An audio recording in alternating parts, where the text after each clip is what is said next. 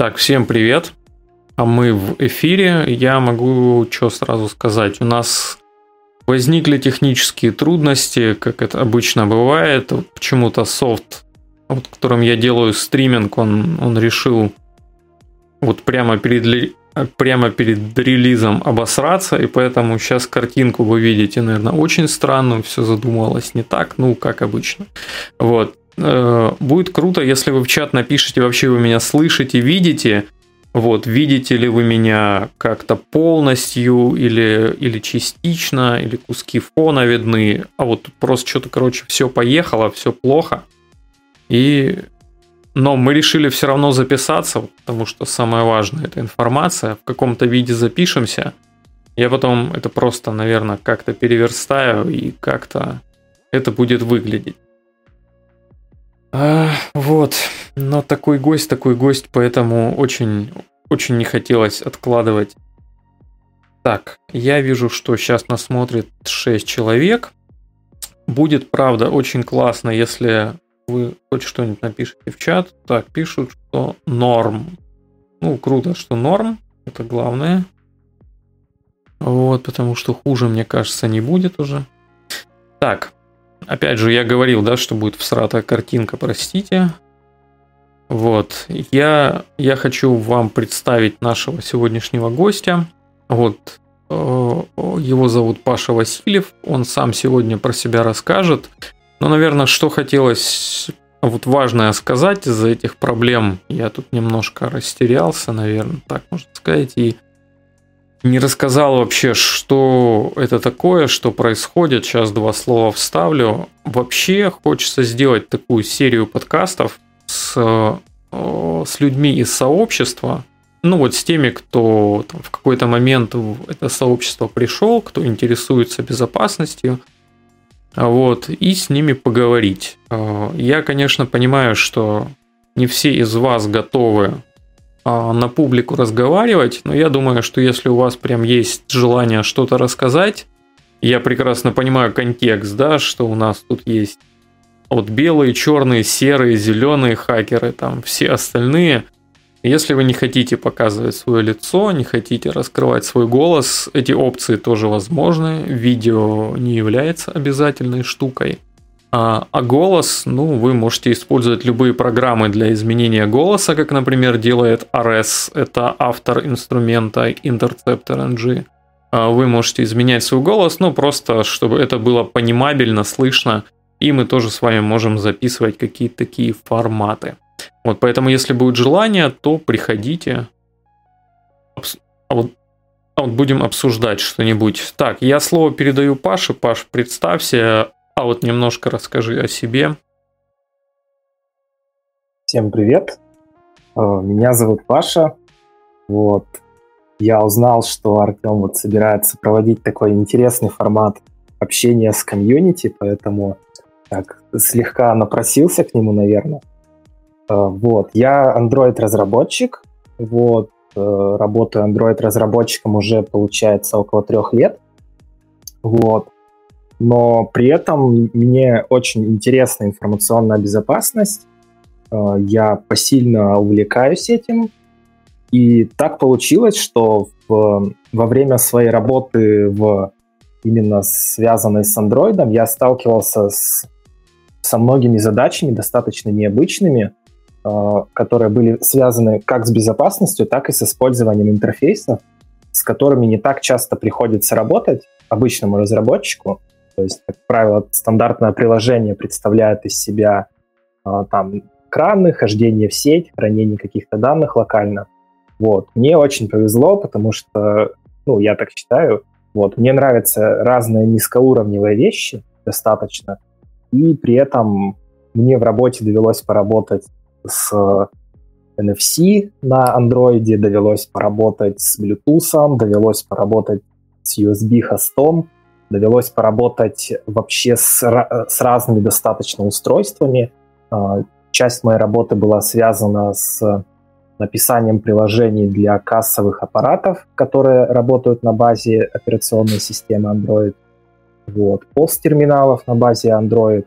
И поэтому у меня скопилось, наверное, такой, а, несколько необычный опыт, о котором было бы прикольно рассказать, но вроде как э, просто пересказывать какие-то, э, скажем, документацию Гугла, наверное, не так интересно, а вот применительно к каким-то, может быть, своим случаям, о которых можно рассказать, и каким-то вот вещам, связанными с, со сферой информационной безопасности, это было бы сделать интересно, потому что круг людей, которые прям интересуются какими-то штуками, он тоже не очень большой. Вот. И хорошо, что мы здесь сегодня собрались. Вот. Надеюсь, получится интересно. У меня, знаешь, какой, наверное, основной э, к тебе вопрос. Я, ну, понемножко с, э, спойлерну, да, у Паши скоро выйдет или, может быть, уже вышла отличная статья. Э, мне выпала честь ее прочитать до релиза, и на самом деле я вот по итогам прочтения этой статьи у меня вопрос такой, блин, где ты вообще работаешь? Вот где ты этими всеми крутыми штуками занимаешься? Вот, ну если можно рассказывать, вот где ты работаешь или работал? Рассказывать можно, конечно. Я даже не знаю, типа, прям крутые они или нет. Вот. А, сейчас я не работаю нигде. Вот, у меня э, некоторое время назад закончилась работа на предыдущем месте. Вот, но она была там формат работы был как бы в виде стартапа, и поэтому в какой-то момент задачи закончились, и вроде как больше было делать нечего. Поэтому, а тут еще карантин был, в общем, я уехал в родной город и последние несколько месяцев вот не работаю. Вот. А так, с чем доводилось сталкиваться вот именно на рабочих местах, вот то, что связано с кассовыми аппаратами, еще с какими-то штуками, это я работал в компании Lanit, это такой крупный системный интегратор, вот. И там было вот достаточно немало задач, связанных с этим. А, в Ланите мне довелось вот поработать на проекте, а, связанном с перевозчиками. А, это пассажирские перевозки, Э, на общественном транспорте, и э, я поддерживал как клиентское приложение, которое отвечает за продажу билетов на автобусы, вот, при том, что билеты, они, получается, бывают как обычные городские с фиксированной стоимостью, так, допустим, внутри региона это билеты с зональной стоимостью, там, где нужно рассчитывать их исходя из координат, где пользователь отметился на вход, где отметился на выход. И вот в том числе мне очень повезло э, поучаствовать в разработке системы транспортных карт. То есть это ну, вот такие же карты, как, например, тройка используется в метро, подорожник вот в Санкт-Петербурге. Вот. Очень интересно, на самом деле. Там вот очень много всяких крутых штук, применительных именно к сфере информационной безопасности. Мне довелось поработать с э, аппаратными модулями криптографическими. Вот, то есть они у нас использовались на приложениях, терминалах, которые считывали карты. Вот. И в дальнейшем это эволюционировало, эволюционировало уже из каких-то вот своих э, карт в поддержку карт банковских. Вот, то есть это уже мы писали приложение на такие специальные устройства. Они как бы представляют из себя кассу, но по сути там башка это Android, вот, со всем его доступным фреймворком, и плюс к этому Android еще дополнительно докручены в систем, в систем сервере дополнительные системные сервисы, то есть там не только, условно говоря, package manager, activity manager, location manager и вот это все, там еще был менеджер для работы с а, ККТ с кассовой техникой для э, работы с принтером чековым. Вот такое вот. Вот. Окей, слушай, а можешь вот рассказать чуть подробнее про аппаратные криптографические модули и какое вообще это отношение имело к андроиду? К андроиду это имело отношение такое, что, э, в общем, у нас были карточки пользовательские, и там карточки, они подразумевают то, что мы храним некую информацию на них. И, как правило, эти карточки они требуют для каждой, ну, для каждого экземпляра этой карты требуется набор ключей. И поскольку мы их читаем по NFC, например, на приложении терминале, вот, то нам необходимо рассчитывать ключи для этих карт прямо в момент, когда карта, грубо говоря, касается вот этой вот NFC-читалки. Вот. И тут получается какая история? Мы либо обязаны хранить, ну, скажем, логику расчета ключей для конкретных карт локально, вот, что как бы применительно к андроиду вообще не круто. Вот. Либо ну, мы да. обязаны хранить на бэкэнде, тогда мы попадаем в ситуацию, когда пользователь прикладывает карту, а мы будем должны в реал-тайме ходить в бэкэнд и, соответственно, там проводить необходимую криптографию для выработки сессий, там, для чтения. Вот. Либо нам нужен прям локально какой-то модуль, который сможет нам посчитать крипту, и при этом он не будет находиться в рамках Android. Вот. И вот именно такой подход у нас входит. А это как выглядело вообще? Я что-то пока не очень понял. Это выглядело, э, в общем, есть такая штука, они называются сам карточки. Есть SIM карточки. Вот. Это как бы subscriber identity модуль. Вот. Есть сам карточки. И у них принцип похож. То есть э, сам карточки, они, во-первых, выглядят так же, как SIM-карта. Вот, то есть это тоже вот такой вот чипик, только вот симки, которые вот старые были такие крупненькие. Угу. Вот не современные, нано, микро, а вот такие вот полноразмерные. Вот. И, соответственно, э, существуют различные приборы для того, чтобы их читать. Вот, то есть это эм, может быть, допустим, ну, если говорить там о каком-то именно о машине, о сервере, то это может быть, например, USB свисточек, такой вот как флешка, вставляется, и в его конец заряжается вот эта сам карточка. Mm-hmm. Вот. С ней уже происходит общение там, через э, драйвер специальный. Вот. Либо э, есть прям вот, ну, может, ты представляешь, есть такие, как тоже в USB вставляются читалки, такие вот карточные читалки, ну как, типа, ну да, просто вставляются одной стороной в USB, с другой стороны у них такой типа квадрат, прямоугольник. Да-да-да, я видел. Вот, и суть в том, что некоторые из них идут со слотами. То есть там слот вот под эту карту есть, то есть они разбираются корпус, и на плату его можно зарядить, закрутить обратно. Вот. То есть вот бывает в таком варианте. А, ну, то есть эта штука не для широкого зрителя, это, это для каких-то сотрудников, каких-то... Это, ну, вообще сам вот этот вот модуль, он как бы нужен не конкретно пользователям, то есть это не как бы не криптографический токен, по сути, вот как бывает, допустим, используется для аутентификации. Это именно штука, которая нужна для локального расчета какой-то криптографии с ключами, которые ну, нельзя поместить вот в недоверенный среду. Угу. Вот. По сути, вообще все эти штуки, они работают примерно одинаково. То есть тут такой интересный момент, то что любые вот э, подобные карточки, и SIM-карточки, и сам-карточки, и банковские карточки, и бесконтактные карточки, и ну вот мобильные телефоны, которые представляются карточками, они, по сути, все работают на примерно одной и той же технологии.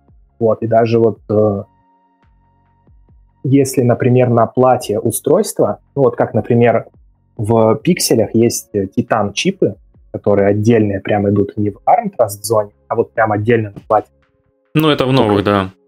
То к ним как бы обращение на самом деле такое же происходит, примерно по этому же протоколу, как и карточки банка. Вот. При том, что сам чип маленький, ему там не нужно какого-то много места. Вот то, что мы видим на самом деле на банковской карточке, вот, мне довелось побывать один раз в жизни на производстве карт, которые вот прям эти вот с чипами и бесконтактные. И там сам чипик, он, ну, не знаю, может 2 на 2 миллиметра. Такой крохот. А то, что мы видим вот снаружи, вот такие вот, ну, как знаменитый вот этот узор сим-карты, это просто контактная площадка, чтобы ее было удобно подключить на разъем, чтобы она на нем не дребезжала, не съезжала с него. Вот. То есть сам чипик очень маленький, а может очень много. Вот. Я тебя понял. Слушай, а можешь рассказать еще, ну вот, по картам понятно, ты заявлял, что у тебя есть интересный опыт работы с Bluetooth. Вот, а вот тут ты чем занимался таким веселым? С Bluetooth, да, тоже было. Наверное, у меня больше каких-то вот интересных на истории это именно про NFT. Ну и вообще про какой-то мой просто интерес к этой теме, потому что я занимался именно строго транспортными картами. Вот. А там как бы есть э, разница в направлениях, потому что NFC-карточки, они сильно отличаются по производителю, э, по тому, какое это, ну, у них там разные физические есть протоколы общения. Вот. А у разных производителей как бы разная API, то есть там один транспорт физический у них как бы, но работать они могут очень по-разному, вот. И криптография в них может быть разная. Вот. Есть, например, э, карты банковские, которые работают физически также, но, тем не менее, там криптография у них совершенно другая, вот, потому что чипы мощнее, там, чипы, которые в банковских карточках, они уже умеют РСА считать, там, и такие вот штуки. То есть обычно там карты попроще и подешевле, они это делать не умеют. Там доступно только что-то там совсем простое. Как вот там в SIM-картах, например, они там вообще умеют считать там, обычно какой-нибудь DES, там даже AES, наверное, не всегда есть. Uh-huh. Но как бы этого достаточно для того, чтобы решать те задачи, которые перед ними стоят. То есть в этом ничего особенного нет, они не хуже и не лучше. Просто у них вот предназначение другое. Вот. А по поводу Bluetooth, это интересно. Это у меня вот было последнее место работы мое.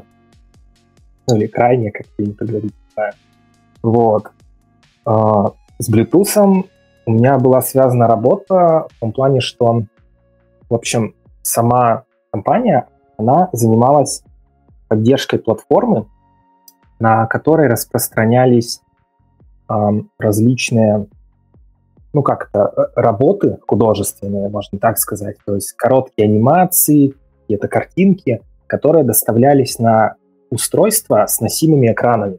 Это есть, например, рюкзаки с экранами, ну, обычно в формате светодиодной сетки сзади. Есть женские сумочки тоже с экранчиками в виде светодиодной сетки. Есть какие-то там кепки с бегущей там mm-hmm. строкой можно сделать. Вот. И это как бы достаточно модно, это популярно в Азии, но тоже так только-только становится. И как бы пока это такая сфера, которая, ну вот не массовая. Не, не наступил еще киберпанк, еще как бы у нас пока что такое скорее в диковин. Ну и довольно дорого по вот конечной цене для потребителя, потому что производства небольшие, и, соответственно, там, ну вот в России такие вещи, например, просто стоят дорого. Я их видел в Москве, например, но вот как-то за пределами не видел. Одно время я видел у доставки у Delivery Club вот эти вот термосумки были тоже с экранами, сделанные по такой же, как бы, по такой же точно схеме. Вот. И моя задача была как Android-разработчика это пилить приложение, то есть, в котором пользователь сможет там, ну, авторизовываться, заходить в маркет. Маркет — это там, типа, он за внутреннюю валюту может покупать различные работы у различных авторов, которые их рисуют, и, соответственно, на разные устройства их отправлять. И суть в том, что именно приложение должно уметь работать с кучей разных устройств. Там никаких стандартов нету, у них у всех свое API, где-то оно еще и с багами, то есть там можно, например, повесить устройство, и нужно там вот лезть на плату, ему там нажимать кнопку сброса или обесточивать его, чтобы а, ну, оно снова пришло в, в работоспособность. Ну, вот, где-то всегда. оборотно сделано, вот, где-то это было сделано на, типа, на Bluetooth в формате классического подключения, где-то это Bluetooth LE, вот. С Bluetooth LE, ну, BLE в смысле Bluetooth Low Energy, там есть свои челленджи в виде того, что оно типа очень ограничено по ресурсам. Вот. Я не знаю, если кто-то работал с Bluetooth, то он знает, что есть такие штуки, что там типа заявленная скорость есть протокола, что вот BLE может передавать такой-то объем данных в такое-то время, но это типа вообще не так. То есть там на самом деле у него эффективный, э, эффективный, ну, так, throughput, да, то есть возможность передать количество данных, вот убрав все оверхеды и там все вот какие-то вещи, связанные с самим протоколом, который нам не виден как пользователь, там скорость передачи, она просто супер маленькая. Это прям большая проблема. Вот. А еще проблема в том, что на iOS нельзя использовать классический Bluetooth, только Bluetooth Low Energy. Почему? Вот. Потому что так решил Apple. А, ну, окей. Там, как бы, там есть такая история, что на самом деле можно использовать, но это приложение не пустят в маркет, потому что это не публичное И Там как бы есть, на iOS есть Core Bluetooth, вот, и он рассчитан именно на работу с LE устройствами, ну, потому что Apple считает, что как бы классический Bluetooth это очень узко специализированная штука, которая нужна там, ну, редко когда. На самом деле у них есть кит для классического Bluetooth, но там нужно проходить MFI э, регистрацию. Есть такая регистрация, там, made for i что-то там, ну, сделано для яблочной техники, получать какой-то специальный токен, с которым можно будет там, получить permission в системе на пользование Bluetooth. Ну, как обычно вот. в Apple это бывает. Ну, там прям все очень плохо, потому что эта регистрация каких-то сумасшедших денег стоит. Но она как бы сделана для производителей всяких премиум наушников, то есть которым ну, несложно заморочиться, поставиться на эту регистрацию, и, соответственно, что у них там будет согласовано с стандартным Bluetooth в Apple, то есть, соответственно, там какие я даже не знаю, какие есть модные там виды наушников, там, которые одел, нажал кнопочку, и там сразу на айфоне или на маке там веселую галочку нарисовал. Вот, это круто. Mm-hmm. Вот. То есть, э, на самом деле, я как бы не, не ругаю Apple, у них, кстати, вот с точки зрения API вообще очень хорошо сделан Bluetooth, потому что в Android как бы возможностей больше, но ну, это как бы классическое, наверное, отличие. Приходится очень много прописывать вещей руками, то есть э, очень еще много может зависеть от самого устройства. То есть иногда вполне можно, например, ну, нарушив определенные правила работы с Bluetooth API в Android, можно, например, ну, вызвать ситуацию, в которой придется как бы отключаться от устройства и подключаться снова к нему, потому что там как бы Bluetooth же работает вообще в отдельной части чипа на Android, ну, там, в Qualcomm. Вот. И там такая лестница, что есть API, которая э, ну, скрывает обращение именно к Bluetooth, а Bluetooth это вообще сумасшедшая технология, там стандарт, я не знаю, на сколько страниц, там с ума сойти можно. Вот. Но при этом все хорошо инкапсулировано. От пользователя на прикладном уровне, как бы, от пользователя-программиста. Вот, есть какое-то API, оно достаточно небольшое, вот, все оно проваливается там в системный сервис, то оно проваливается на уровень системных лип, те проваливаются на уровень HAL, HAL проваливается на уровень обращения вот к отдельной части вот шивки там на чипе, и уже она работает с радио. И, то есть, типа, поскольку устройств разных много, Apple может хорошо это все с, сконтачить, а вот на андроидах бывают проблемы. Ну, проблемы формата того, что иногда приходится, например, переслать там пакет и подождать какое-то время. Если слишком быстро отправить следующее, оно там может залипнуть. А это именно BLE касается или в целом Bluetooth? Да. Ну, то есть там на самом деле с Bluetooth там интересно, потому что Bluetooth, его можно разделить на две большие таких категории. Вот. То есть, ну, они как бы... Вообще Bluetooth это такой как бы... На, ну, вообще-то набор стандартов. Есть вот а, называется группа компаний, что-то типа какой-то там interest group, и они как бы объединяют под солом Bluetooth довольно много разных технологий. И вот если применительно к мобилкам, то эм, тут может их как бы быть две. Вот они прям отличаются сильно. Это Bluetooth Classic, то есть Bluetooth вот в обычном понимании, и Bluetooth LE. И они работают прям с разным API вообще, то есть даже не пересекающимся. Вот. Bluetooth API это как бы обращение такого в более классическом виде, то есть это э, в конечном, ну, в конечном счете мы работаем с Socket, то есть в Android Framework есть класс Bluetooth Socket, вот, и, соответственно, через э, Bluetooth сервис мы э, получаем возможность соединиться с устройством, установить как бы, ну, соединение, и, по сути, мы имеем сокет, то есть это у нас есть стрим, in-stream, out-stream, и там состояние. И вот с этим мы работаем. Вот. Bluetooth LE, он прям сделан совершенно по-другому. Вот. Bluetooth LE, он там уже больше как бы стандартизован форматами общения. Если классический Bluetooth, он, а, он подразумевает то, что каждый реализует сам, по сути, какую-то логику. Там есть как бы профили определенные, предписаны, например, для передачи аудио, еще каких-то вещей. Вот. Но, как правило, в большинстве нестандартных случаев приходится там просто каждому городить свое. Вот. А Bluetooth LE, он уже сделан с расчетом на то, что как бы есть некоторая стандартизация устройств, потому что очень много. Вот. И он работает по принципу что-то типа REST API на бэкэнде. Mm-hmm. Вот. То есть там есть как бы четыре роли, ну, наверное, основных. Вот. То есть есть роль э, устройства главного, то есть это, ну, условно говоря, наш телефон. Есть роль устройства периферийного, это то, к чему мы обычно подключаемся. Есть роль адвертайзера, это тот, кто рассылает маячки, маячковые пакеты. Вот. Они, например, оповещают о том, что там, эй, я в сети, вот, что ко мне можно подключиться. Можно и без них подключиться, как бы, но он дает себе знать, адвертайзер. Вот. И есть обзервер, то есть тот, кто наблюдает адвертайзинг пакеты. Вот слишком глубоко там мы не можем никак управлять этим с мобилки, то есть у нас есть довольно узкая API, которая нас ограничивает сильно. Но тем не менее, ну, в чем, например, польза? Само вообще общение происходит по типа клиент-серверной модели. Периферия — это именно вот устройство. Они поднимают у себя сервисы. Вот. Они называются GAT-сервисом, General Attribution.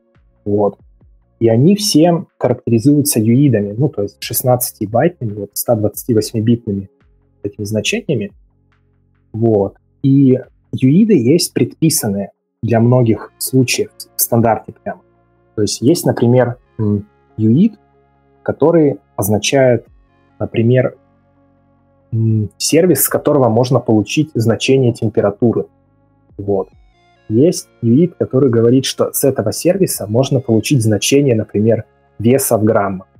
Есть э, там UID, который говорит, что здесь можно получить значение влажности воздуха там каких-то единиц или давления. Вот. И в каждом сервисе как бы есть вот сервис, это как бы как endpoint, и в нем есть характеристики. Вот. Характеристики — это уже как бы конкретное значение, и у них есть что-то типа вот круд ручек, грубо говоря. Есть как бы э, на каждой характеристике может быть выставлено разрешение на чтение, на запись и на получение notification, то есть уже со стороны периферии. Там нужно явно подписываться. Вот. И получается, что это дает возможность, например, э, не думать о том, что вот у меня там, например, кухонные весы с Bluetooth от такого-то производителя, мне нужен там нужно приложение от такого-то производителя. Нет, ты просто берешь любое приложение, которое умеет вес снимать, и оно его снимает с любых весов. То есть вот в этом смысле. Ну, ну ты... и плюс энергосбережение. То есть вся вообще весь фокус, он на энергосбережении. Я тебе просто что хотел сказать. Смотри, вот ты рассказал сейчас такую классную историю про весы. А, на самом деле у меня опыт работы с Bluetooth устройствами чуть другой. Это всегда какая-то ад и погибель. Это всегда очень плохо работает. Вот. И я такого кейса, если честно, не встречал. Вот что ты можешь просто брать и там типа вот весы к чему угодно подключать. Как правило, это всегда какое-то супер уникальное приложение, и я боюсь, тут все дело в том, что, во-первых, не так много случаев прям покрывается вообще, ну вот такими вот стандартными видами, вот. А во-вторых, то, что не всегда производителю выгодно следовать этому стандарту. Это факт. Ему прикольно так сделать, чтобы можно было свое приложение этим людям давать. И вот это была отчасти проблема, которую мы решали вот, ну, вот на моем предыдущем месте. Если как бы какие-то стандартные значения получать, это еще куда не шло, то передача изображений, передача там анимаций — это вообще типа, темный лес, там никаких стандартов под это нету, и да, там у каждого они свои, но, опять же, вы, выгодное все равно преимущество в том, что мы можем удобнее работать с устройствами. То есть мы, например, будучи обзервером, Причем, кстати, что прикольно, Bluetooth LE, он позволяет все роли сразу использовать, все четыре роли сразу, причем с, сразу с несколькими устройствами. Не обязательно прям вот строго устанавливать соединение с одним, но он, например, поддерживает э, подклю... ну, подключение, а поиск устройств по вот этим вот сервисам. То есть, если в обычном Bluetooth мы там должны сначала подключаться к устройству, потом как-то пытаться выяснить, что это вообще такое, или полагаться на MAC-адрес, а производители иногда сами не исследуют своему MAC-адресу, то есть там неправильный вот этот OE-код ставят, например, вот, то в случае с LE мы всегда точно знаем, что вот есть устройство, у него такой сервис, мы сразу делаем поиск по вот этому сервису в эфире, и мы не должны себя этим напрягать, то есть мы если мы как бы нашли устройство, оно нам ответило, значит, это точно то устройство, что нам нужно. А я, знаешь, наверное, какую тему хотел затронуть еще касательно Bluetooth. Я не то, чтобы там огромный специалист, я это прям совсем краем трогал. И а, мне интересно вот, что я думаю, у тебя эта инфа есть. Вот есть BLE, а, он такой весь ограниченный, он такой весь, ну, не быстрый, как там обстоят дела с безопасностью. Вот в частности, что меня интересует, если там а, какой-то слой безопасности из коробки, и э, если из коробки ничего нет или есть, но плохо, а вот то делают ли что-то разработчики, ну, а нормальные разработчики поверх. Я почему спрашиваю? Есть такие штуки, как SDR, они тебе наверняка знакомы. Вот, да. вот для тех, а, кто не в курсе, SDR это сокращение от Software Definition Radio. Это такая вещь, которая позволяет вам перехватывать радиоволны. Ну, а Bluetooth это не что иное, как радиоволны. Есть такие устройства, как HackRF, а, еще их целая куча, там типа Lime SDR и, и все прочее. Это все стоит разных денег, но суть такая, что у вас есть два устройства, они общаются по Bluetooth. И вы точно можете этот эфир отсканировать и если там гуляет просто голый трафик, вы, а, во-первых, можете этот трафик расшиф... ну, как, э, как-то заснифать и понять, что там, а можете, что самое плохое, устройству отправить измененный пакет, а вот чтобы ввести его в какое-нибудь интересное состояние, например. Вот, это такая вот длин, э, длинный вопрос такой. И вот расскажи, как в BLE дела с безопасностью и вот защитой от таких кейсов обстоят? Ну, тут на самом деле все довольно неплохо. То есть вообще шифрование, оно было прям в Bluetooth практически с самого начала. Вот. И вообще, там какая история?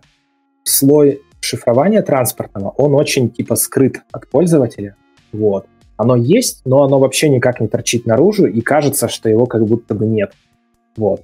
Оно есть, и оно есть прям с каких-то очень старых версий Bluetooth, буквально с версии 2.1, по-моему. Вот. И единственное, что тогда алгоритмы были не самые совершенные, там использовались. То есть какие-то, ну, не то, что вот прям мы привыкли слышать как стандарты, какие-то там Safer Plus алгоритм, еще какие-то. Вот. И начиная с Bluetooth 4, причем в обоих вариантах, и в классическом, и в варианте LE, Шифрование идет из коробки, шифрование идет с AES. Вот. То есть оно как бы достаточно хорошо сделано. По поводу того, есть ли к нему подходы, так скажем, там, в общем, оно довольно сильно зависит вот от чего. Там есть, насколько я понимаю, момент, что при первом подключении устройства периферийного можно что-то наколдовать вот именно с приустановки сессии. Вот. Но тут есть такой момент, что э, в Bluetooth есть понятие кратковременных и долговременных ключей. И вот кратковременные ключи, они устанавливаются на этапе подключения к устройству, если мы подключаемся первый раз. Вот. И когда мы отключимся, в следующий раз они будут выработаны снова. Вот. Но при этом, когда у нас уже есть подключение к устройству Bluetooth э, с короткими ключами, они STK называют, short key, то мы можем установить ну, то, что обычно называется парой или бондом, вот, то есть выработать долговременные ключи, обычно в Android Ну и VOSA тоже, это значит, что устройство будет в настройках в Bluetooth сохранено так отдельно записано. Вот. То есть это происходит под капотом, и когда выработаны долговременные ключи, то уже э, синхронизация при подключении с периферией, она будет устроена так, что там уже ничего не выхватит. То есть, грубо говоря, э, получить вот именно возможность что-то сделать можно только при вот первом подключении. Но как бы, не знаю, это просто как бы те знания, которые я знаю, потому что я интересовался этим. Потрогать это в андроиде нельзя. Вот. Есть устройства, которые используются для снятия радио, ну вот те же SDR. Вот. Они могут записывать трафик, и у них есть такая тема, что они могут записывать и расшифровывать трафик, если им скормить LTK.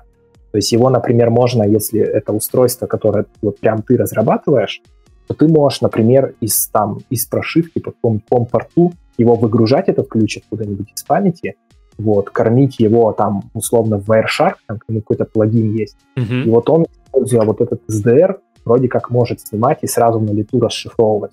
Ну, Но логично, это, да. Очень, очень эксклюзивный случай. Была такая тема, что в андроиде можно было в старых версиях снимать а, был такой прям пункт в настройках разработчика, что-то enable HKI login. Вот, то есть HKI — это хост-контроллер интерфейс, вот именно вот этой платки Bluetooth. И там тоже можно было эти логи через там ADB как-то сдампить, и из них этот ключ получить, соответственно, послушать. Вот, но как бы насколько я вот я даже пробовал это, по-моему, в шестом андроиде, это уже не работало. Mm-hmm. ну, то есть Возможно, там еще это зависит от производителя, насколько он хорошо это реализует сам. Вот, то есть это на его также совести. Есть ситуации, когда я видел, что используется прям э, шифрование свое поверх Bluetooth. Вот. Я такое видел на устройстве, которое читает карты. Вот карт-ридер, который по Bluetooth подключается. И там используется и аутентификация своя, и слой шифрования, и, ну, и там, маков по всем командам тоже свой. Но это скорее исключение. То есть проблема-то, она в чем? Обычно, когда мы говорим про ну, безопасность с прикладной точки зрения, нам хочется, что вот если у меня есть вот там телефон и периферийное устройство, я как бы их связал между собой, и я хочу быть уверен, что к моему периферийному устройству никто не подключится. Но, к сожалению, вот, например, сама логика выработки LTK, вот этих ключей долговременных, она относится именно к слою транспортного шифрования Bluetooth. То есть э, вот эта идея о том, что когда устройство один раз соединилось с твоим телефоном и больше никого к себе не пускает, это чисто прикладная логика. Mm-hmm. И ее не все реализуют. То есть как бы вполне может быть такая ситуация, что ты на телефоне спаришься с периферийным устройством, у вас будут долговременные ключи, там, AES, Mackie SHA-256, все круто, там, установка соединения там по Диффи Хелману правильному, все красиво, но ты от него отключаешься, и к нему тут же подключается другой, и просто там устройство в табличку себя где-то сохрани в памяти так, что вот к этому телефону у меня такие будут ключи, а вот к этому новому вот такие. И а. оно может даже не ограничивать функционал. Да, я понимаю, о чем ты говоришь. Это интересный кейс. А, а как ты думаешь, возможно ли такая история, что у тебя есть э, устройства, они оба соединены, э, но, например, э, там по стандарту, опять же, может быть, ты в курсе, не в курсе, а вот можно послать какой-нибудь хитрый пакет, который говорит, что у меня ключи просрочились, а давай-ка заново снюхаемся. И, а, и таким образом, ну, по идее, можно нивелировать вот эту историю с долговременными ключами и, и либо встать посередине, вот, либо прикинуться устройством. Что думаешь про это?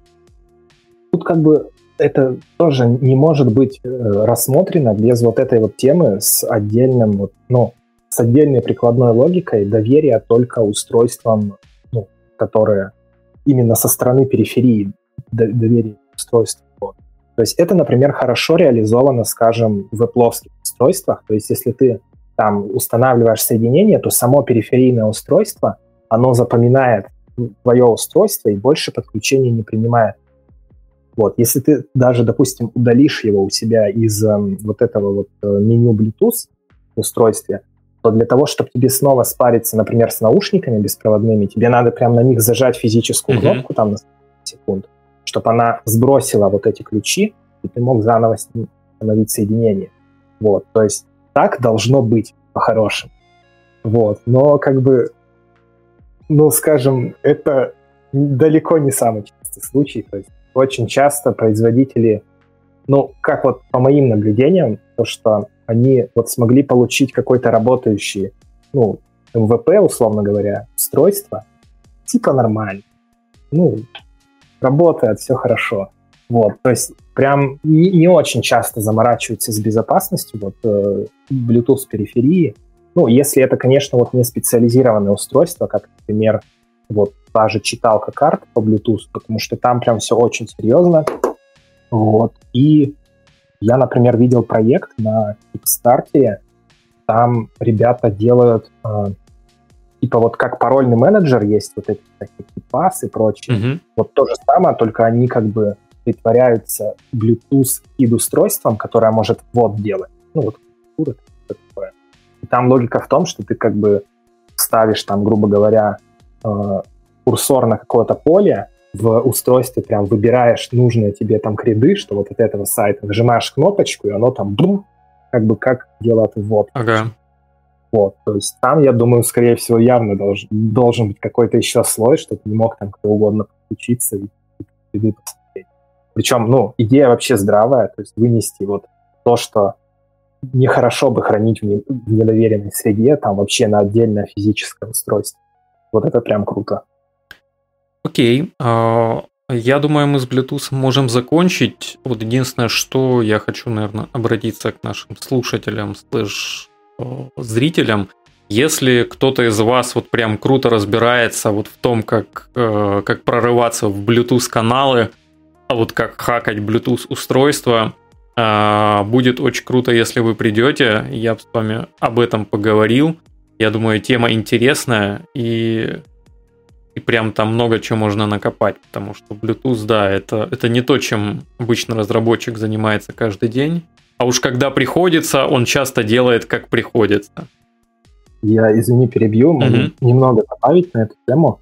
Есть целая такая категория уязвимостей, открытая вот, наверное, последние года два, там, Blueborn, вот такие всякие. Они связаны именно с тем, что можно вызывать там DOS-атаки, например, mm-hmm. через Bluetooth и они связаны в основном с тем, что Bluetooth стек, он очень-очень сложный, там очень-очень много сишного кода, и вот прошлом году была уязвимость, которая прям позволя... позволяла произвольное исполнение кода через Bluetooth, то есть можно было со стороннего устройства вот, подключиться к телефону и что-то ему так вот послать специально, да, вот сформированное, что можно было вызвать РКЕ. А недавно такое же было у Apple. То есть там, ну, это опубликовали уже, когда закрыли уязвимость. Mm-hmm. Вот, она сама была обнаружена летом, но там прям такая же ситуация, просто, просто вот э, два, два устройства, там одно с SDR, там с какими-то приблудами, другое обычный iPhone последней версии, и вот его можно было проэксплуатировать через Bluetooth. То есть вот такого рода уязвимости есть, особенно они почему-то традиционно больнее всего бьют по Linux стеку, ну и по Android.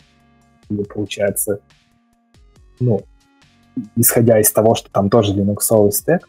Вот. И такого рода вот уязвимости есть. Вот такого, что прям вот перехватывать Bluetooth, есть какие-то вот, ну, от каких-то компаний вот, волшебные коробочки, как это бывает, там волшебные коробочки, которые там умеют снимать там блокировку с экранов и все такое за какие-то сумасшедшие десятки тысяч долларов. Вот. Но как бы вряд ли кто-то когда-то расскажет, как они работают под капотом и что там используется. Вот. Но в среднем, конечно, да, вот для обычного человека довольно сложно поковыряться на это, вот с этим всем на уровне даже чуть-чуть ниже прикладного, говоря уж там совсем как сложно. Окей, вот, ну я думаю, мы эту тему уже хорошо обсудили. Вот давай двинемся дальше. У нас есть ну, там, еще немножко э, на обсуждение. А вот в частности, я бы хотел чуть-чуть по твоей статье поговорить. А вот я думаю, что когда ну, там, большинство э, людей будет это слушать, статья уже выйдет, мы ссылку, конечно, приотачим. Э, э, что хотелось бы, да, вот чтобы ты сейчас, ну, там, в нескольких словах, там, параграфах описал, о чем статья, вот сделал такой промоушен, вот, а, а я потом тебе задам вопросики, ну, как бы, которые возникли у меня в ходе прочтения. Ну и в целом об этом все можем немножко поговорить. А вот я не думаю, что просмотром статьи это навредит. А вот скорее давай попробуем дополнить все то, что там написано. Ну, конечно, немножко, да, так получилось. Хотел, чтобы эта статья вышла к моменту вот записи у нас подкаста, чтобы было как-то интересно сослаться на нее. Вот. Но я, наверное, расскажу вкратце тогда, в чем ее суть. В общем, есть э, такая проблема, которая, в общем-то, достаточно общеизвестна, то, что когда мы пользуемся на смартфонах либо root-правами, либо какими-то альтернативными прошивками, вот, мы фактически там в 95% случаев мы обязаны разблокировать загрузчик. Вот. И обычно этому как-то не уделяется особо внимания. Ну, как бы разблокировал, разблокировал. Поставил себе Magisk или LineageOS или еще что-то. Вот. Хотя на самом деле, по сути, мы выключаем несколько важных э, механизмов, которые в системе контролируют целостность загружаемых образов, контролируют целостность разделов там на диске. Вот. И это открывает возможности модифицировать систему. Вот.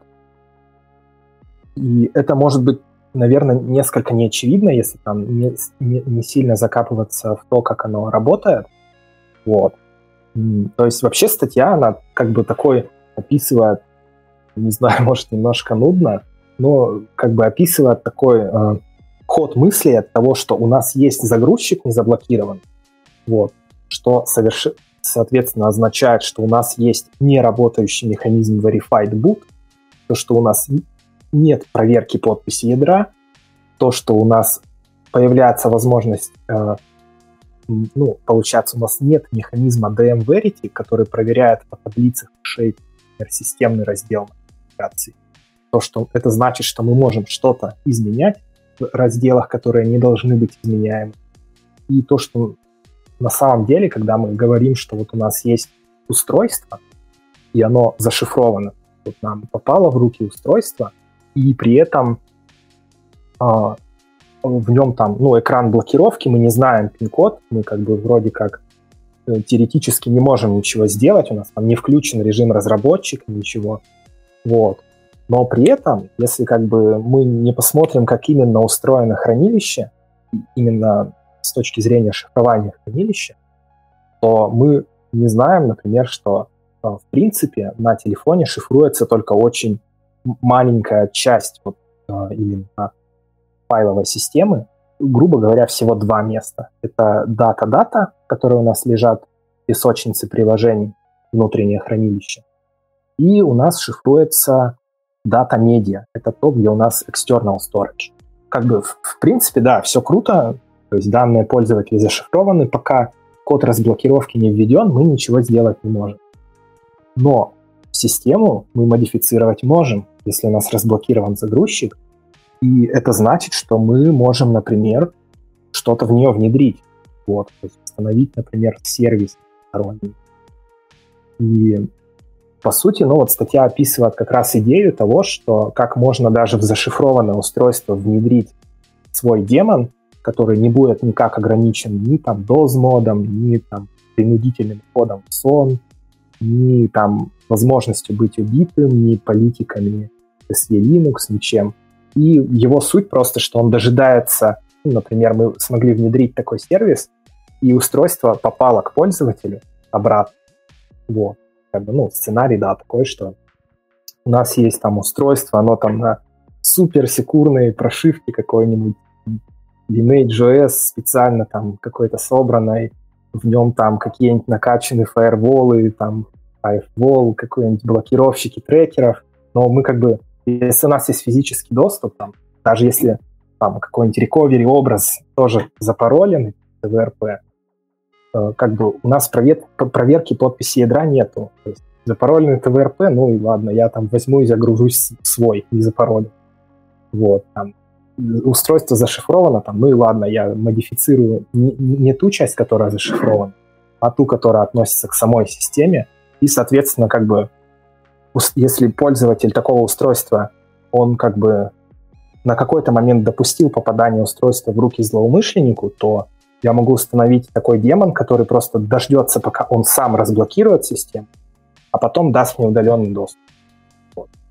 И по сути, если у нас загрузчик не заблокирован, то от этого даже и защититься нельзя. Ну, практически. Ну да. А я еще от себя добавлю, что очень крутая статья, ребят, правда, я точно рекомендую ее прочитать всем, кто интересуется инфобезом. Я точно ее вывешу в канал, когда она выйдет. Э, а вот потому что, ну, очень классный материал, очень хорошая подача. Э, и еще хочу от себя, ну вот так прям немножко-немножко, я надеюсь, вот этот канал за это не заблокируют в итоге и, и никого не посадят.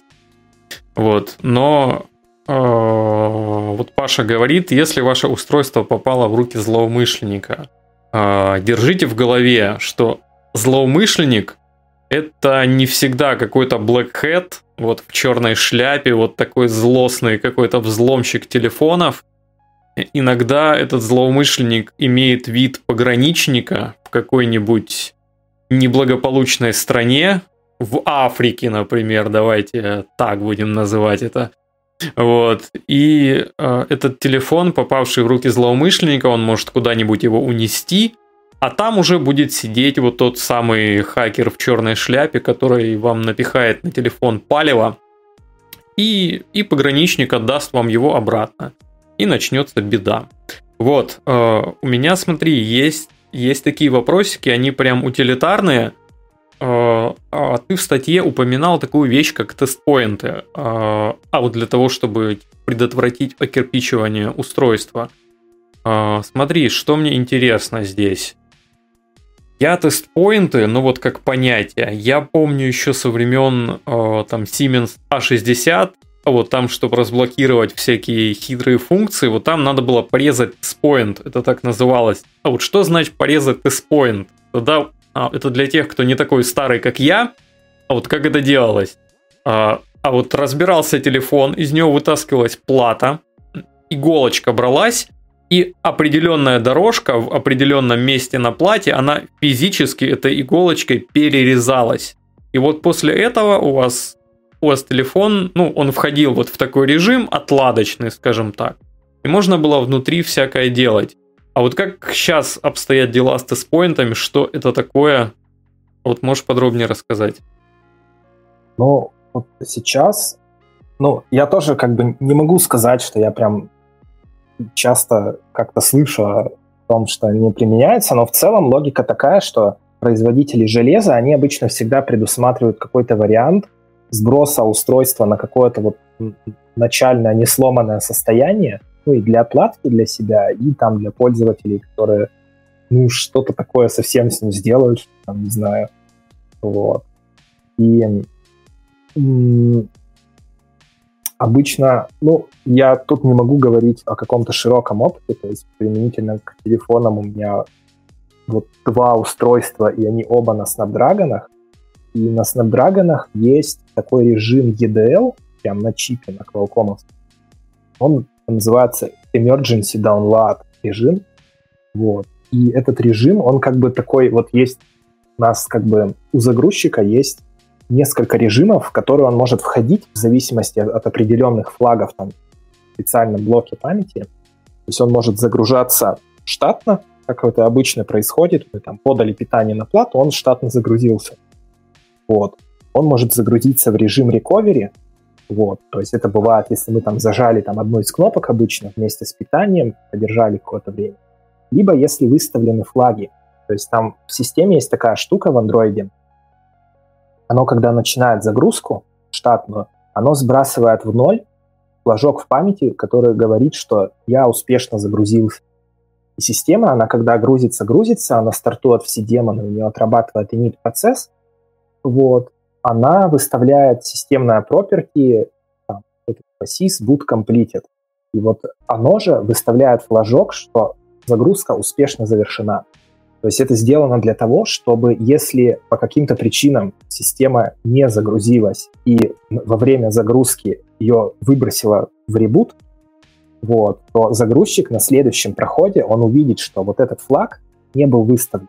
Мы успешно загрузили систему, и он поймет, что значит нужно вместо загрузки штатной системы загрузить recovery. Вот. Плюс есть вот, ну, fastboot раздел, те, кто там всякое там шьют свой телефон, знают, что там как раз мы через него обычно прошиваем какие-то системные разделы. Вот. И вот есть еще бывают разделы, ну, там, например, раздел обновления. То есть мы когда скачиваем обновление в телефоне, нам говорят, пожалуйста, перезагрузись. Вот. Там тоже отмечается специальный флаг, что нужно специальный апдейтер режим загрузиться. Получается, у нас не грузится и не монтируются системные разделы, а загружается специально очень-очень такой маленький образ, который там показывает прогресс на экране, пишет, что подождите, обновляется система, там раньше такой зеленый был дроид с шестеренкой крутящий. Вот. И, соответственно, он там просто, ну, кишочках он, грубо говоря, там DD делает пришедшего вот IMG, IMG образа на там dev, там блок девайс там какой-то, ну, условно говоря. То есть он не может это сделать, пока мы загружены в систему, но вот когда мы загружены в отдельный раздел, он может просто их копировать, а потом, соответственно, перезагружается уже штатно, и вот у нас новая система. А есть вот EDL-режим, он для тех случаев, когда сломали все, вообще ничего не работает, вот, и он там на Qualcomm включается, по-моему, нужно все кнопки зажать что-то типа на минуту, вот, и после этого он в этот режим входит. Очень жестко. Вот.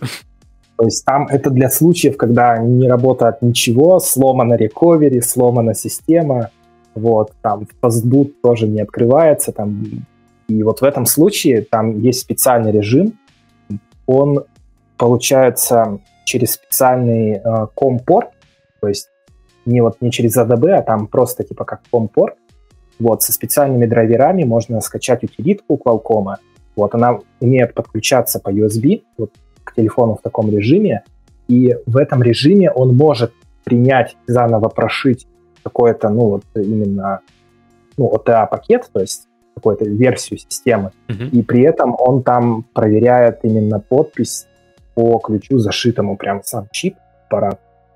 Вот. Хотя, кстати, это тоже не сказать, что там нет каких-то лазеек в этом режиме, как и во многих вообще интерфейсах, которые связаны именно с ну, скажем, с низкоуровневыми операциями, там часто так выходит, что вот их как сделают, такие режимы, их потом очень больно трогать, что-то менять у них, вот работает, все, не надо, все нормально. И там часто бывает такое, что можно что-то подсунуть, такое встречается в роутерах, например, там, модемах, вот. И вот в квалкомовском этом режиме тоже находили какой-то, можно подсунуть ему, недостоверный образ для прошивки. Вот. А тест-поинты, да, они обычно делаются так, что там иногда для, для входа в этот режим нужно физически замкнуть какие-то контактики на, на плате и включать плату вот замкнутыми, ну, чтобы было короткое замыкание mm-hmm. между двумя точками. И, соответственно, там это уже там на уровне чипа посчитается, что условно э, булиан единичкой, что там нужно что-то выполнить. А вот, ну понятно, вот аналогично Сименсу, вот да, как бы перекусывание дорожки, оно вам давало логически ноль просто на входе, потому что единичка, например, не приходила. Окей, э, хорошо. Э, я, кстати, хотел прокомментировать. Вот ты сказал, что в Qualcomm, а ну, есть вот такой интерфейс, и там находили всякие баги. Это же, кстати, один из сценариев атаки фактически на supply chain, да, вот когда могут партию телефонов на границе взять ее чем-нибудь хитрым э, э, перешить, вот, упаковать заново, и, и мы фактически получаем протрояненные телефоны, а юзеры просто распаковывают, даже не понимают, что там кто-то что-то модифицировал. Ну, кстати, нет, там нет? не все так просто, не, нет. Там вот те части, которые вообще, типа, там процесс загрузки в андроиде, он так устроен, что даже сам загрузчик андроида это уже как бы третичная нагрузка.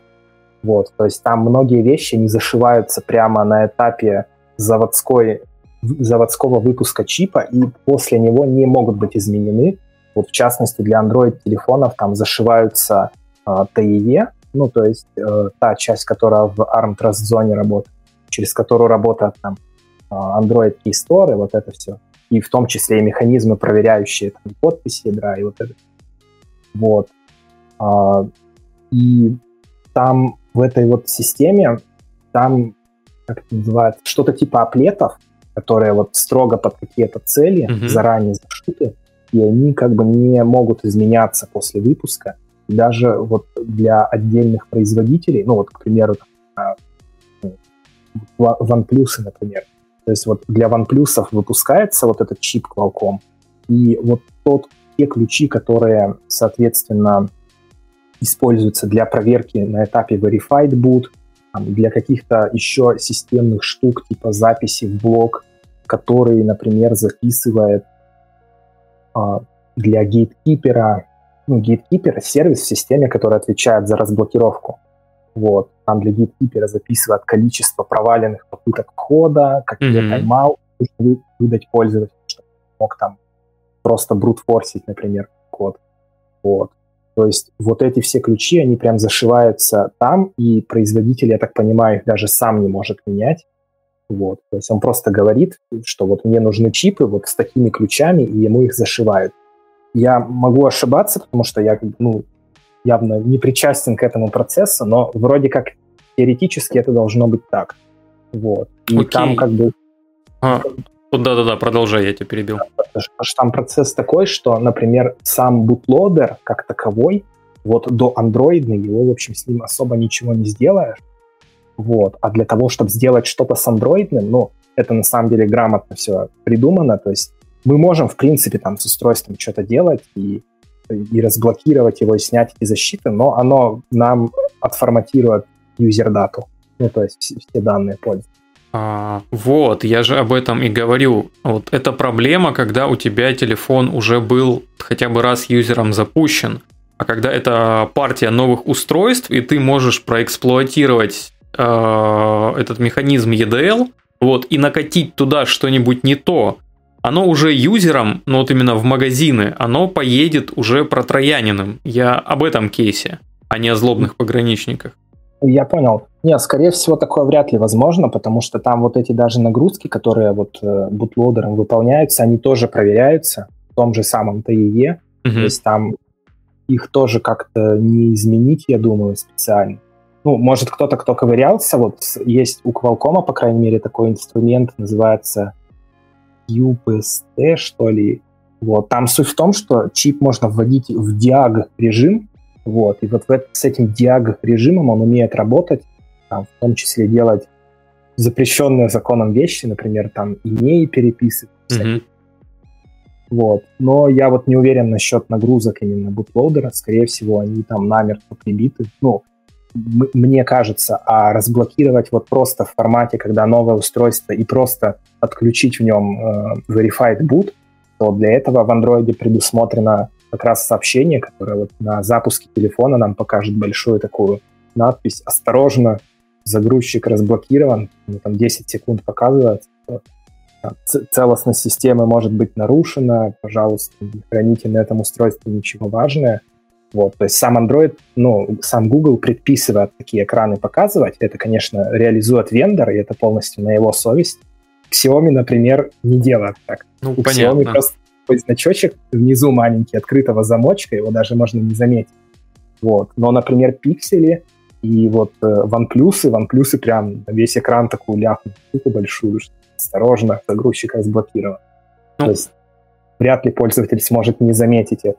У Nexus вот была такая история, когда разблокируешь загрузчик, вот там тоже открытый замочек при загрузке появляется, там страшных нет экранов, но вот этот замочек появляется плохо, должны быть страшные экраны. Ну, прям в документации написано, должны быть экраны. Ну вот Nexus Там, 5, он гугловый, считай, телефон.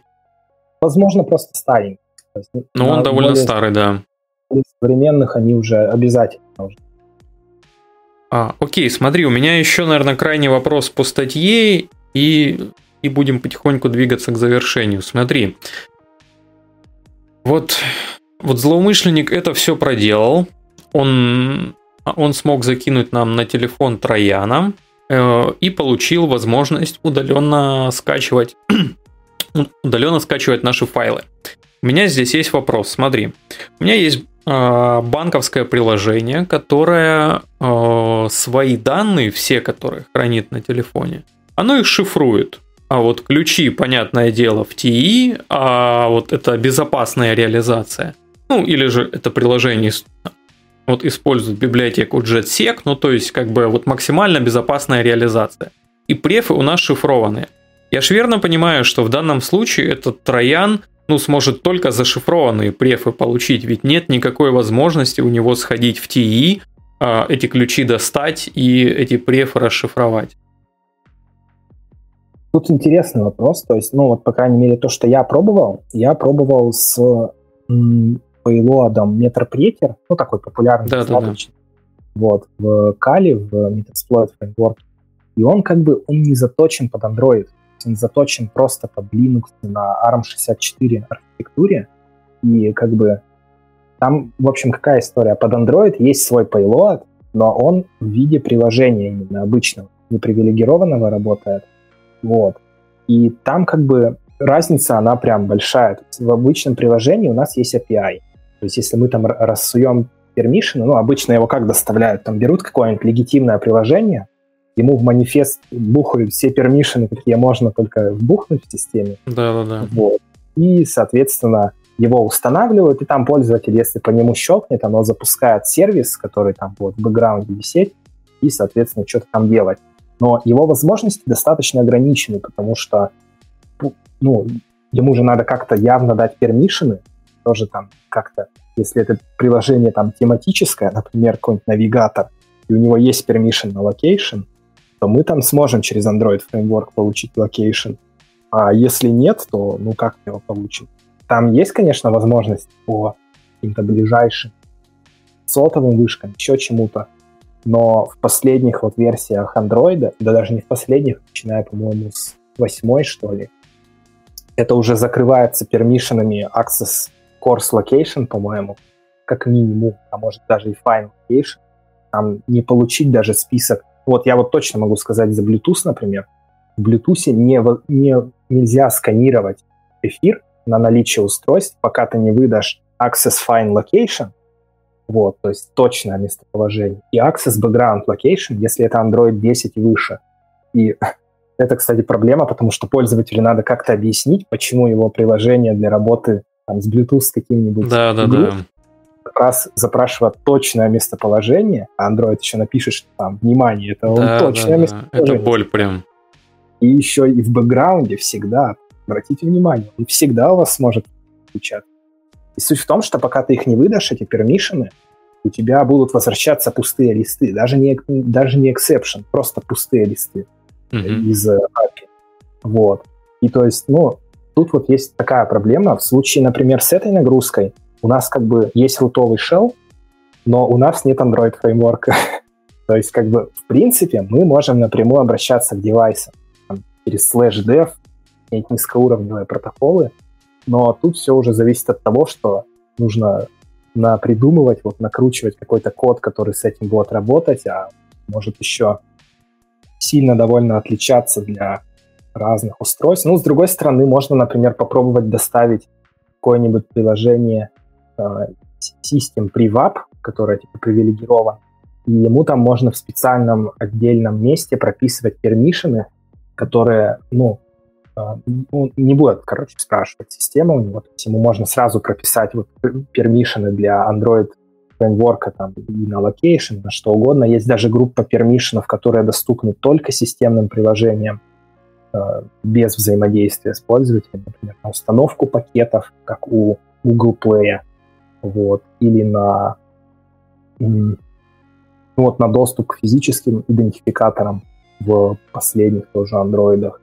Есть, например, тема, что в сим-карте можно напрямую обращаться только из системного приложения. Ну, как бы permission, который для этого нужен, может быть дан только если у приложения имеет идентификатор 1000, то есть зарезервированный под системное приложение в системе. В противном случае он не применится. Вот, то есть такая вот история. Ну, то есть там, наверное, можно как-то пофантазировать, тому, кому это нужно. Вот. А тут просто нюанс в том, что смотри, ты имеешь рутовый shell, это правда, но у тебя а, root, он же на уровне Linux. И, да, да, да. и фактически вот, ну, ты можешь скачать э, эти преференсы из приложения или базу данных, если она зашифрована. Но сами ключи ты из рутового шела не можешь получить. Вот в этом и прикол.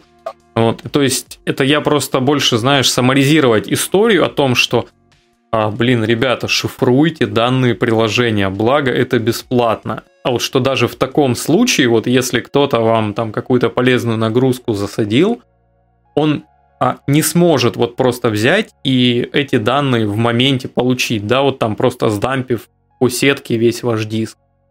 Вот, имейте в виду. А, окей, смотри, у меня есть крайний вопрос.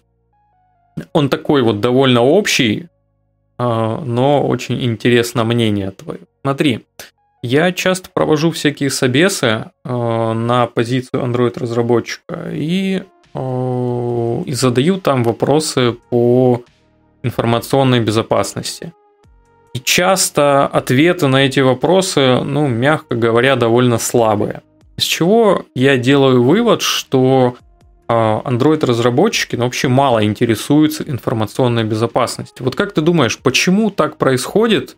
Вот лично твое мнение. Вот ты же разработчик, ты же интересуешься, а другие почему-то нет. Вот почему так? Ну, я не сказал, что я какой-то прям вот очень большой профессионал в этом деле. То есть, ну, наверное, да, я интересуюсь. Мне это прикольно. Мне вообще нравится все такое более системное, низкоуровневое, вот такие вот, то есть ну, это как бы, ну вот просто, просто то, что мне лично очень приятно. И, возможно, я, например, не такой хороший Android-разработчик вот в плане именно Android-разработки. То есть э, там, если бы я пришел, например, к тебе на собеседование, ты, может, там мне по фреймворку где-нибудь забрил и сказал, ой, это вообще джуниор Вот. Но просто как-то вот в, эту сторону мне копать прикольно. То есть я там какие-то для себя поделки делаю, что-то там всякое интересное ковыряю. Вот, поэтому знаю чуть больше и, наверное, ну, просто мне нравится вот углубляться. Я вот люблю углубляться. Это не всегда даже хорошо, я бы сказал, но это очень а, полезно для вот э, знаний в информационной безопасности. Вот. В принципе, как бы Android, он сделан довольно добротно. Я бы не сказал, что Android-разработчику, в принципе, надо вот прям очень глубоко разбираться в безопасности. То есть Android, особенно начиная там с Android 9, он устроен так, что там практически об этом думать не нужно, и это на самом деле огромная заслуга Google, они вообще молодцы. Вот. Ну, то есть, наверное, требовать прям каких-то глубоких знаний, я даже не знаю, сколько нужно от тех, кто занимается Android-разработкой, то есть, в принципе, Android, он прям вот из коробки довольно хорош. Вот. Ну, если кто-то этим интересуется глубже, то как бы это, это там бывает полезно иногда, но, как правило, это все нужно, там, погружение в систему, какие-то вещи, связанные с безопасностью, если там, ты принимаешь участие в разработке именно э, каких-то, ну, форков андроида, условно говоря, вот на тех же, вот, например, на кассовые аппараты, там они сами собирают систему себе, вот, со своими там дополнительными сервисами, дополнительными компонентами, либами, вот, то есть вот сейчас я, по-моему, видел из интересного то, что вот а, Сбер Devices появился, они там тоже на базе андроида под какие-то устройства собирают себе сборки системы. Да-да-да. Потом есть ну, Яндекс Авто, вот башка для автомобилей. У них там тоже такая же история, то есть тоже свой кастомный Android. Ну, как бы вот, вот для, для таких, для тех, кто вот в таких местах работает, это прикольно. Вот. Наверное, для, если для обычной разработки приложений, то в принципе достаточно, ну вот, не зря же существует там, например, Avast или там Avast Mobile, то есть какой-то просто ликбез, потому что вот, ребят, у нас в мобильных устройствах есть такие вот угрозы, о них надо знать, и там вот шифровать там префы, например, там делать сертификат пининг, вот там еще что-то, что-то, типа просто вот знайте об этом, старайтесь и, к счастью, типа поверхность атаки в мобильных устройствах, она там на несколько, наверное, порядков меньше, чем, например, на серверах или где-то. Тут, ну, прям вот мое почтение Гуглу. Молодцы. Это так, но ты знаешь, на самом деле, вот ты правильно сказал, что неплохо бы знать о вас. И вот у меня боль в том, что люди даже не удосуживаются знать о вас. Я ж не говорю, вот там глубокие знания, понятно, да, что не каждый там а вот разбирается там, как загружается Android или там какие-то там суперсистемные штуки. Вот какая-то сложная криптография. Но просто беда в том, что мало людей вообще даже в эту сторону смотрят. Вот почему-то думаешь, что безопасность, ну, это что-то такое большое, страшное. Оно так и есть. Но некий теоретический минимум, да, вот который, как я считаю, должен знать каждый разработчик, вот он есть, и он не так сложен. Я, наверное, во многом поэтому и создал ну, это сообщество. Я стараюсь как бы что-то в его рамках делать, стараюсь общаться с людьми. Вот запустил вот эту активность с подкастами, вот чтобы просто, ну, ну, как можно больше было информации, во-первых, на русском языке, во-вторых, чтобы люди понимали важность этого и понимали, ну, типа, насколько глубоко вот можно а, или нужно ходить. Вот, на этом, я думаю, мы закончим. Я благодарю всех, кто нас сегодня слушал, кто пришел на стрим.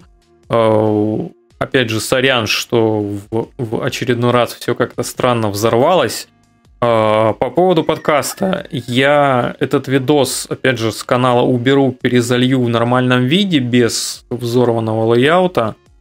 Вот. И думаю, что если будет у вас потребность, я его выложу на какие-нибудь платформы, чтобы было удобно слушать, а там Яндекс, музыка, еще что-то. Вот потому что, ну, типа полтора часа смотреть на две говорящие головы, я сам такое не люблю, и, и это прям неудобно очень. Вот поэтому я точно это залью. Если у вас появляются какие-то вопросы э, к Паше относительно там вот того, что он сегодня говорил, вот можете смело писать их в комментариях. Я думаю, Паша на это будет посматривать, отвечать. Вот если нет, то я его пну и скажу, чтобы он вам ответил. Вот, на колокольчик жать не прошу, потому что меня эти всратые фразы бесят. А вот когда все говорят, нажмите на колокольчик, блин, вот и я сказал это. Ужас. Ладно. Шутки в сторону. Вот всем пока, всем хорошего вечера или уже ночи. И до связи, ребят. Увидимся. Пока-пока. Всем пока.